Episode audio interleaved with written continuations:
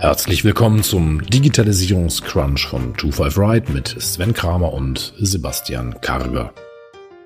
Mit hanseatischer Zurückhaltung, einem kritischen Blick und einer klaren Meinung informieren, sortieren und bewerten die beiden Digitalexperten die aktuellen Entwicklungen und Trends rund um die Digitalisierung. Und jetzt viel Spaß!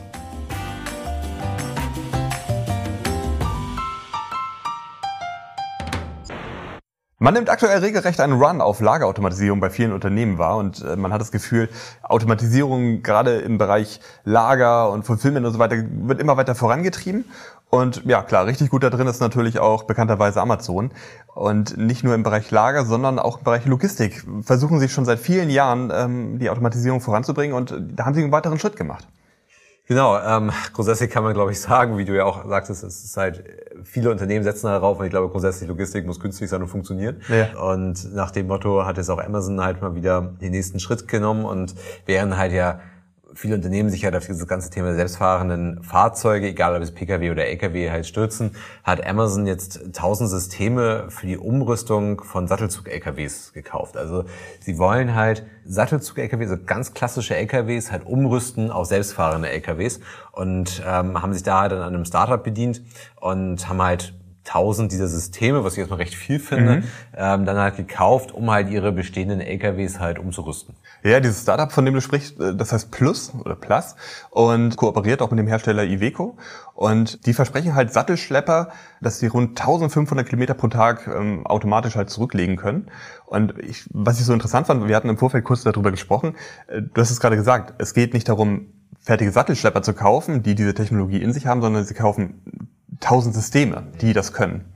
Genau, also man kann dann den, den LKW kann man dann halt aufrüsten mit diesem System und das finde ich ja schon ein bisschen ja, irgendwie schon doch ein bisschen seltsam, weil viel, viele Unternehmen haben ja schon die Herausforderung mit selbstfahrenden Fahrzeugen überhaupt, also ein komplettes Fahrzeug zu bauen. Also sei ja. es jetzt ein Tesla ja. oder, oder ähnliches, ein komplettes Fahrzeug zu bauen. Und jetzt hast du halt so eine Art Blackbox, die du dir kaufst, die du einbaust und die dann ja nahezu mit jedem LKW irgendwie zurechtkommen muss. Also der, der Hersteller oder dieses Startup, was diese Systeme zur Verfügung stellt, hat halt keinen Einfluss auf die andere Hardware in dem Fahrzeug, also mhm, äh, auf, den, auf den Motor und so weiter, muss das alles fremdsteuern. Und das, das sehe ich schon eine Herausforderung. Ist letztendlich auch bemerkenswert, dass es halt klappt.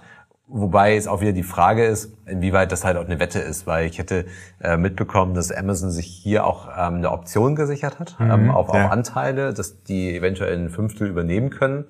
Und wahrscheinlich ist es halt von, von Amazon eine Wette, wenn es funktioniert, ist super. Ähm, wenn es nicht funktioniert, hat man halt tausend Systeme gekauft, ähm, die dann halt nichts wert sind. Aber ähm, grundsätzlich halte ich das für schon für wenn es funktioniert, für sehr interessant, weil zwei Punkte. Also ich glaube, dass halt selbstfahrende LKWs halt, dass die Wirkung, der Impact, den das hätte, ja, ähm, ja. noch sehr, sehr, sehr stark unterschätzt wird. Das ist, glaube ich, das eine.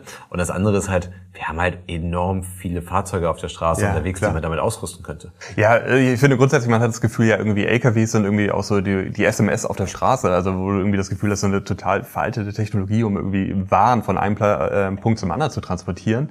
Und ich denke auch, das ist etwas, wo wir noch extrem viel heben können. Und wir, wir wissen von, von anderen Kunden, die wir auch haben, dass also gerade Fahrer auch zu finden. Also sagen wir mal, okay, das eine Thema ist irgendwie, dass du einen LKW brauchst, um noch Ware von A nach B zu bringen, aber dann überhaupt diese LKWs betreiben zu können. Und wenn die da halt hoch automatisieren kannst, mhm. um das zu tun für dich, ja wäre es natürlich eine Hilfe. Es gibt ja, es gibt ja einen Haufen Modelle dort in dem Bereich. Ähm, ja auch dieses Thema, dass, dass die LKWs sich aneinander rein und dann ja. halt autark fahren, aber noch mit einem Fahrer dabei. Ja, diese virtuelle Achse, und ne? Das wird halt von vielen Logistikunternehmen wird das halt links liegen gelassen, dieses Thema, weil das in deren Augen halt nichts bringt. Und da ist wahrscheinlich auch das größte Problem wieder der Fahrer. Weil in dem Moment muss noch ein Fahrer da sitzen. Und jetzt haben wir einen Fahrermangel und der Fahrer mhm. sitzt halt ziemlich gelangweilt, der eigentlich ganz gerne ein bisschen im Getriebe rumruhen möchte und fahren möchte, sitzen halt dort und liest halt nebenbei Zeitung. Scheint da eine gewisse Herausforderung zu sein. Also das heißt, selbstfahrende LKWs sind tatsächlich dann wahrscheinlich die Lösung. Also es muss eine Komplettlösung her und die, die Auswirkungen sind einfach, wären glaube ich enorm. Ja, ich glaube auch. Das Interessante ist also überhaupt diesen, diesen Bedarf, um dass man da was tun möchte. Äh, den gibt es schon seit vielen Jahren. Da gibt es auch einige andere Unternehmen, die es auch in der Vergangenheit schon mit Amazon versucht haben, äh, da eine Lösung zu finden. Aber so richtig geschafft hat man es einfach noch nicht. Jetzt ist es so, dass im Januar 2019 hatte Daimler selber bekannt gegeben, dass sie eine halbe Milliarde Euro investieren wollen, genau in dieses Thema, um hochautomatisierte LKWs auf die Straße zu bringen. Und die haben sich selber, also das war Januar 2019, als sie das in Las Vegas ähm, auf der CES bekannt gegeben haben, haben sich selber einen Horizont von zehn Jahren gegeben, um das zu schaffen. Also das, das ist schon krass. Da muss man natürlich sagen, dass Amazon natürlich auch über ein Know-how verfügt, über Daten verfügt. Du brauchst natürlich auch, du musst ja diese automatisierten, da können wir gleich mal drüber sprechen, du musst ja diese selbstfahrenden Autos auch entsprechend trainieren. Da verfügt natürlich Amazon über extrem viele Daten und auch mit AWS im Hintergrund über Möglichkeiten, diese Daten auszuwerten. Amazon selber macht ja in dem Bereich selbstfahrende Fahrzeuge schon ganz, ganz viel, ob es halt irgendwie diese dieser Robotaxi-Entwickler Zox, glaube ich, wird er ausgesprochen, ZOX, den sie ja gekauft hatten im Juni 2020 äh, war es, glaube ich, für 1,2 Milliarden, womit sie so Self-Driving Taxis anbieten wollen und Alphabets Waymo ähm, Konkurrenz machen wollen. Oder dass sie auch Rivian für 700 Millionen irgendwie, ich weiß nicht, gekauft oder wenigstens unterstützt haben. Die bauen elektrische ähm, Vans, die, das ist so ein bisschen im Rahmen von dieser Klimafreundlichkeit, die Amazon stark im Marketing nutzt, 100.000 elektrische Vans kaufen möchte. Ich hatte jetzt bei Twitter auch äh, Fotos von der Flotte gesehen, also die Dinger stehen wohl auch, also die sind dabei, das funktioniert wohl. Also sie sind in diesem ganzen Bereich, ähm, wie kann ich die Logistik noch besser unterstützen, sind sie halt extrem aktiv. Ja, ist ja auch ein Riesenthema für Amazon. Ne? Also das ist, das ist wahrscheinlich das Schlüsselthema irgendwie. Nicht umsonst haben die halt eine eigene Frachtflugzeugflotte. Also für die ist halt einfach Logistik das, das A und O. Das muss halt funktionieren und deswegen durchaus nachvollziehbar, dass sie halt in diese Bereiche ähm, stark investieren. Und es ist auch, glaube ich, halt einfach dieser dieser Faktor Fahrer oder dieser Faktor LKW, das ist auch, glaube ich, ein Painpoint, ähm, den nicht nur Amazon, sondern den einfach viele haben. Das heißt, wenn Amazon es schaffen sollte, mit vielleicht auch sogar Anteilen an dem Unternehmen, ähm, dieses Problem halt irgendwie zu lösen. Dass man keine Fahrer findet, das ist ja, das ist ja nur ein Problem. Lenkzeiten sind das nächste Problem. Dann kloppt sich irgendwie an der Lagertür der Fahrer mit dem Lagermeister, ähm, damit er sein LKW schneller belädt. Also das sind, das sind halt unheimlich viele Herausforderungen. Und wir haben ja gerade in der Logistik im Lager an der Rampe ist ja schon viel Automatisierung dabei. Ja. Und auch, auch das Thema, dass, dass der LKW dann halt eben abends nicht mehr entladen kann, weil er zu spät ankommt und so weiter in der Lagerhalle. Also ich glaube, man würde halt richtig viele Probleme damit lösen. Und wenn wir dann auch tatsächlich über, über 1500 Kilometer am Tag sprechen, die ein LKW damit zurücklegen könnte, wenn wir dann halt nochmal die, die Ladezeiten davon abziehen, dann ist der rund um die Uhr im Einsatz. Ja, ja. Und ich glaube, diese Komplexität, dieser LKW wird ja, gerade wenn man an Amerika denkt, ähm, wenn der halt irgendwie mehrere hundert Kilometer auf irgendeiner Interstate äh, einfach zurücklegt, äh, hat ja auch ganz andere Anforderungen an dieses autonome Fahren, als wenn ich halt irgendwie im Stadtverkehr irgendwie einen, ähm, einen Tesla steuern muss. Wenn ein Großteil davon halt, sagen wir mal, lange gerade Strecken sind, ähm, wo er einfach nur die rechte Spur halten muss. Ja ist da wahrscheinlich ein bisschen mehr möglich. Wobei ich nicht gelesen habe, ob sie tatsächlich schon auf den Fahrer verzichten würden. Ne? Ähm, also ob sie ihn wirklich schon komplett weglassen würden, ob die komplett autark fahren. Das ist wahrscheinlich auch wie so ein Zulassungsthema. Aber es, es ist definitiv, wäre es wäre ein riesen Impact und wahrscheinlich ist es der Problemlöser oder der das Unternehmen, was die Lösung zur Verfügung stellt, ist halt eben nicht Amazon. Ähm, auch ein bisschen überraschend, aber wahrscheinlich ist das ist der, der größte Kunde für, für das Startup. Und ja. wenn Amazon sich da auch die Anteile sichert, dann ist es dann doch mal wieder halt eben nicht ein klassisches Logistikunternehmen oder Technologieunternehmen, was das Problem löst, sondern das Unternehmen, was das Problem hat. Also in dem Fall Amazon löst halt das Problem und nimmt den anderen dann wieder die Butter vom Brot. Ja, richtig, genau. Man muss aber auch sagen, sie investieren da verdammt viel, sind schon lange dran, haben in unterschiedliche Startups investiert. Das heißt, sie sind auch wirklich, sie erkennen da drin so einen großen Impact und äh, sind auch bereit, sehr viel Geld zu investieren, in der Hoffnung, dass sie später dann halt ihr Problem, das sie selber haben, äh, irgendwie in den Griff zu bekommen. Ich hatte in dem Zuge auch noch gesehen, dass Amazon auch an dem Unternehmen Aurora ähm, sich beteiligt hatte mit 530 Millionen.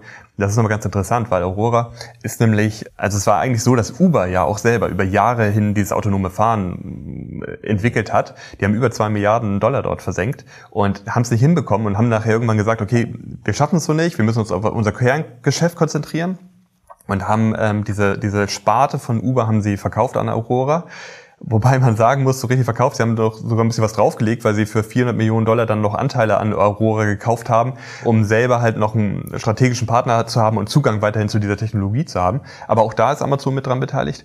Und man merkt einfach, dieses ganze Thema ist so unglaublich schwierig und komplex. Und ganz passend dazu, ich hatte gestern Abend habe ich es durch Zufall nochmal gesehen, dass Elon Musk gerade am 3. Juli hat er einen Tweet abgesetzt, weil ja auch äh, Tesla eigentlich schon seit Jahren, seit 2018, 2019 immer wieder angekündigt hat, dass sie das autonome Fahren nach vorne bringen wollen. Und er schrieb in diesem Tweet, also generell ist das autonome Fahren ist ein schwieriges Problem und er hätte selber nicht gedacht, dass es so schwer ist, aber die Schwierigkeiten sind im Nachhinein offensichtlich. Also selbst dieses Unternehmen, das auch seit vielen Jahren daran arbeitet, ähm, verzweifelt da so ein bisschen. Ja, ja. Ein weiteres Amazon-Thema, über das ich gestolpert bin, ist Wicker, wird das, glaube ich, ausgesprochen. Eine, eine Chat-App, die, die Amazon jetzt ähm, gekauft hat. Und das Interessante ist dabei, also finde ich zumindest, eine, eine Chat-App, die von vielen US-Behörden eingesetzt wird. Ja, ja. Ich, vielleicht ist Chat-App auch zu wenig. Also ich glaube, das ganze Thema ist noch größer. Also sie verstehen sich als eine verschlüsselte Messenger-Plattform und da steckt ein bisschen mehr drin. Also es ist so, dass es ist eine Mischung aus Cloud-Speicher, Messenger und ich kann Videokonferenzen darüber machen und habe verschlüsseltes Screensharing. Also da steckt da ganz, ganz viel drin. Und das alles eben dann auch noch in der Cloud. Genau.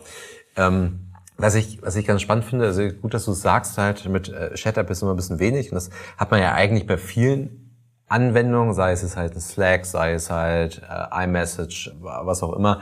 Eigentlich können ja diese, diese nennt man sie mal Kommunikationsdienste ja. ja viel, viel mehr, als es nur irgendwie Nachrichten äh, miteinander auszutauschen. Es wird halt nur nicht genutzt.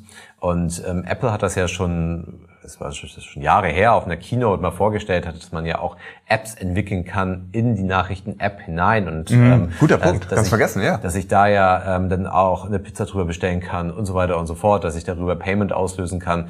Ah, das wird alles nicht genutzt. Und auch wenn ich mir anschaue, wie Slack in Unternehmen genutzt wird, dann ist es doch primär halt für, für Nachrichten, also für geschriebene Nachrichten und halt für Videotelefonie. Aber das halt wirklich Apps und Bots in, in Slack genutzt werden, das ist dann noch relativ, relativ selten. Das heißt, eigentlich sind ja viele dieser, dieser ähm, Kommunikationsdienste ähm, viel, viel mehr als nur Nachrichten zu senden. Und ähm, Amazon selber hat gesagt, dass sie halt mit diesem Kauf halt stärker das ganze Thema der Produktivitätsanwendung erschließen wollen. Und das ist wahrscheinlich auch im, im, diesem Thema AWS, wo es ja auch schon ähm, Softwarelösung auch fürs Office gibt, wahrscheinlich auch ganz sinnvoll, das dort einzubauen. Aber generell, wenn man ja auch mal das Potenzial sieht, was, äh, was zum Beispiel ein WeChat aus diesem Thema halt ja. rausholt.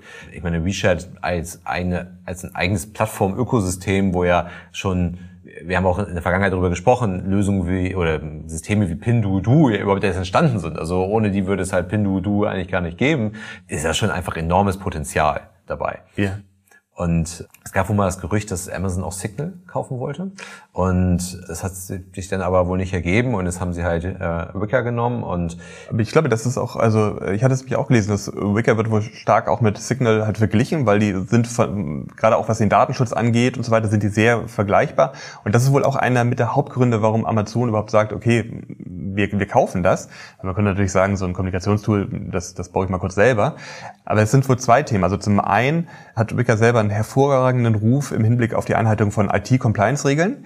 Was dann wieder wichtig ist, dass Wicker halt sehr stark mit US-Regierungsorganisationen mhm. zusammenarbeitet. Du hast das vorhin gesagt. Und da ist natürlich sowas wie IT-Compliance-Regeln extrem wichtig.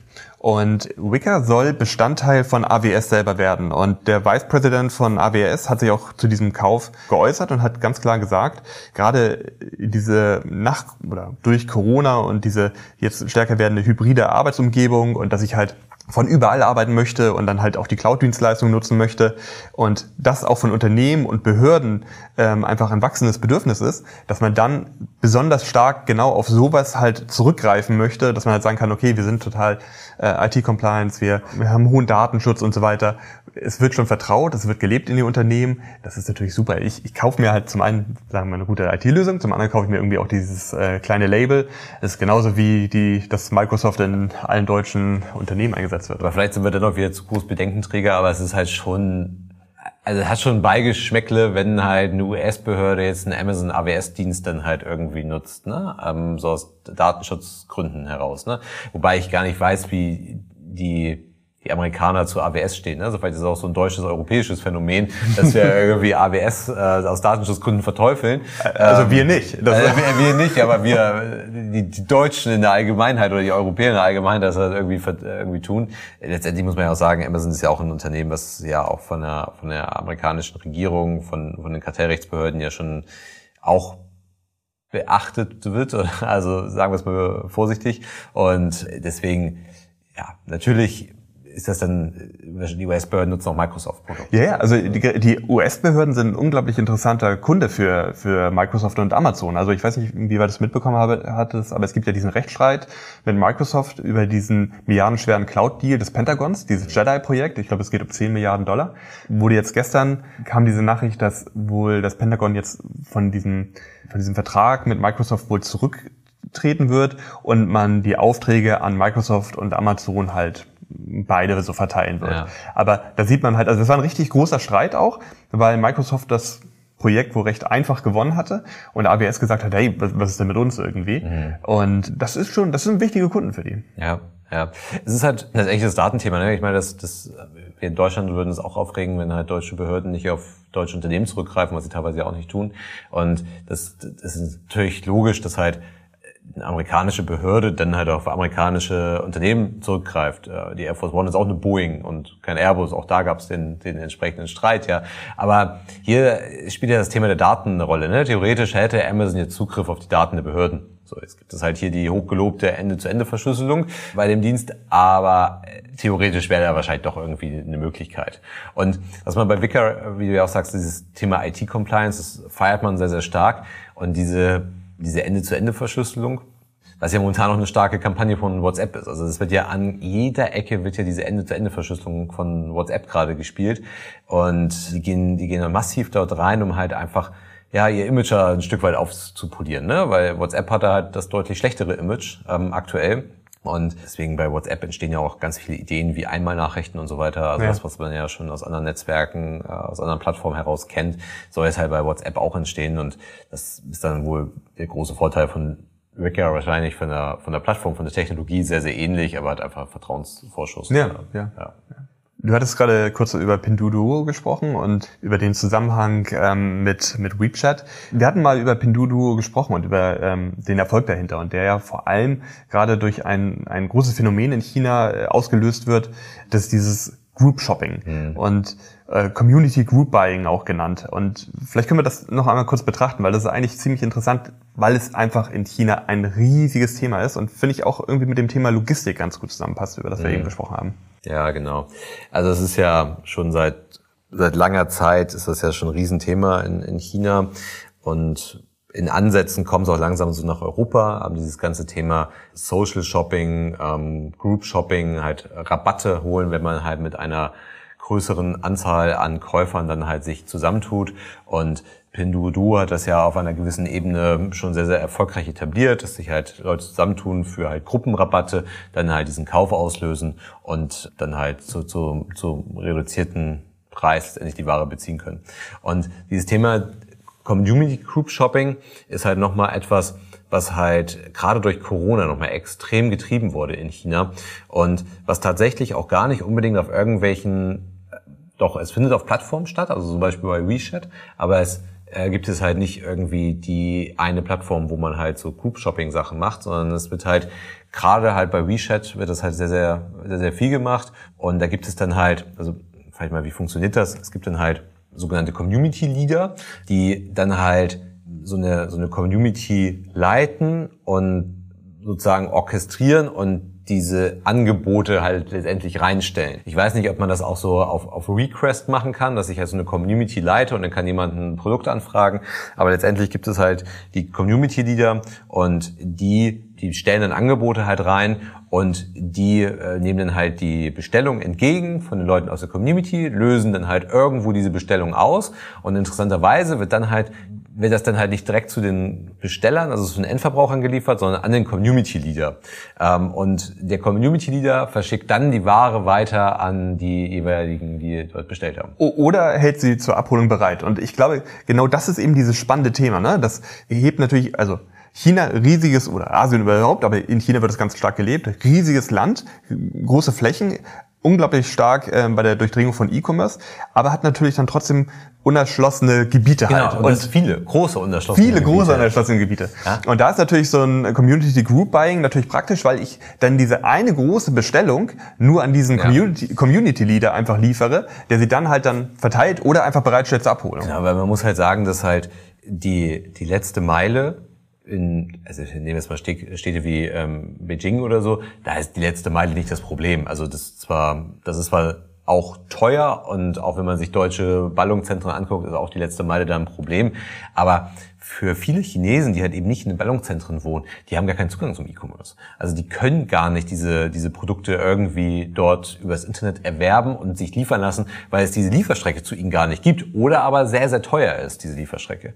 Und deswegen ähm, hat sich das gerade in der Corona-Zeit sehr, sehr stark etabliert. Stationärer Handel ist geschlossen, außerhalb der Ballungszentren besuchten die Leute halt nach ihren Produkten und dann hat halt, haben sich halt solche Communities aufgetan und dann hat halt einer hat sich dann halt mit einer wahrscheinlich Spedition irgendwie beliefern lassen und dann hat sich die ganzen Produkte dann in eine kleinere Stadt fahren lassen und von dort aus sind diese Produkte dann halt ja verteilt worden oder halt eben abgeholt worden. Ja, und man hat dann gleich die zwei tollen Effekte, also zum einen günstigere Preise durch die größere Menge und zum anderen hat eben der Lieferant die Möglichkeit, ähm, geringere Lieferkosten irgendwie anzubieten. Genau. Und das ganze Thema ist so groß in China geworden, dass es wirklich jeder große, ähm, jedes große Unternehmen bietet das eigentlich an und es ist sogar so weit gekommen, dass sich dass im Jahr 2020 hat sich äh, der Wert verdoppelt auf 11,5 Milliarden. Es sorgt sogar dafür, dass Beijing da mittlerweile so ein Auge drauf hat, weil sie feststellen, dass ähm, viele halt von diesen Anbietern anfangen, auch zu äh, unglaublich tiefen Preisen Sachen anzubieten und mit bestehenden Marktkonzepten dadurch eben auch zu konkurrieren. Ja. Und äh, also dass sogar wirklich Beijing auch sagt, okay, das ist jetzt auch nicht so super für den kompletten Markt. Ja, also weil wir ja auch auf der einen Seite Probleme lösen, auf der anderen Seite neue Probleme schaffen damit. Als ich das erste Mal das mitbekommen habe, habe ich dann überlegt, ob es dann ob das auch einzahlt auf diesen, diesen Effekt, dass die Handelsstufen immer weiter reduziert werden, was ja dann sozusagen in, in Wish ja eigentlich geendet ist, äh, in dem Moment, wo ich dann halt vom Hersteller direkt an den Endverbraucher liefere.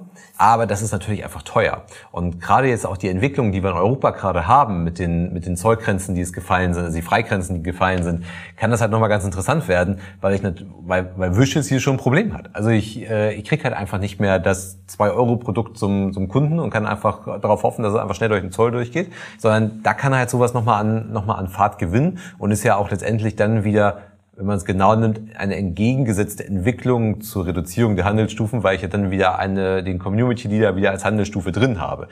Er ist was ganz anderes. Es ist nicht mehr ein Großhandelsunternehmen oder ein Fachhandel oder was auch immer, sondern es ist halt einfach nur so ein, so ein Community Leader. Und das, da frage ich mich auch, entsteht da nicht vielleicht auch gerade kurzfristig wieder so eine Art Gig-Economy? Mhm. Ähm, mhm. Weil ich ja, also wenn das in Deutschland an Fahrt gewinnen würde, nehmen wir das mal an, oder auch in anderen Ländern, dann sind wahrscheinlich die Community-Leader, in China wird es nicht anders sein, Privatpersonen.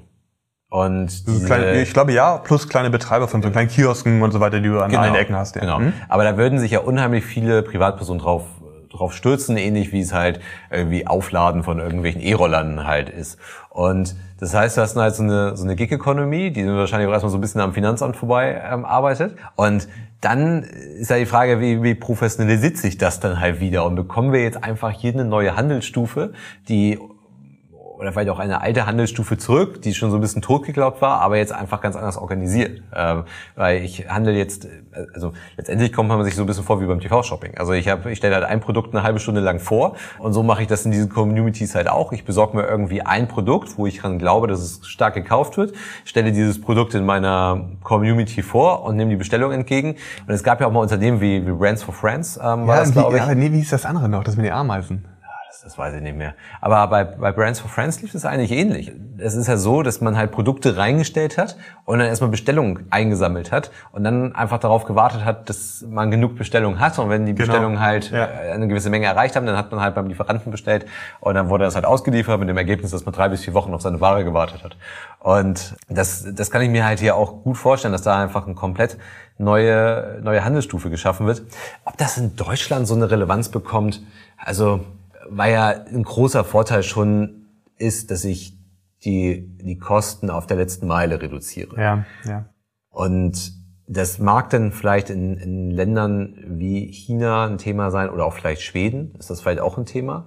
Aber solange in Deutschland die letzte Meile nicht kollabiert, weiß ich nicht, ob, ja, vielleicht aus anderen Gründen, aber dann nicht unbedingt die letzte Meile, weil die letzte Meile, also man kann nicht behaupten, dass wir in Deutschland die letzte Meile im Griff haben, aber ich glaube, also ich, ich wüsste nicht, außer vielleicht so ein paar Inseln, wo es ein bisschen schwerer ist, halt ein Paket hinzuschicken. Aber auch da liefert wahrscheinlich DHL für einen Standardtarif von 6,90 Euro privat, also Privattarif dann auch Ware hin. Ne? Und dann, dann geht's auch.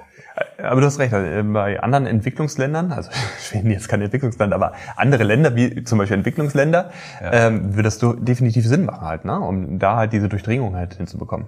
Ja, also Frage ist ja auch, was das dann ist. Ne? Ist das dann eigentlich noch E-Commerce oder ist das dann schon, ist das dann halt wieder irgendwie so eine Mischung aus E-Commerce und stationärem Handel? Weil wenn ich das dann auch abhole bei meinem Community Leader. Du hast halt nur online bestellt. Ja. Also auf jeden Fall super spannendes Thema und ich glaube auch, da wird es dann halt weitere Plattformen geben.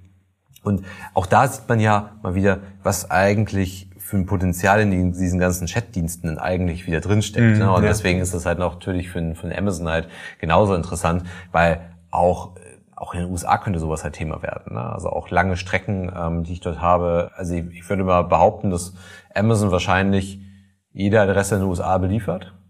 Ja. Auf jeden Fall Festland USA, würde ich mal sagen, das, das machen sie. Ja. Auch wenn das enorm teuer ist teilweise. Ne? Also das, ähm, klar, wenn ich jetzt in New York zustelle, da geht das dann halt, ähm, weil ich da einfach eine hohe Dichte habe.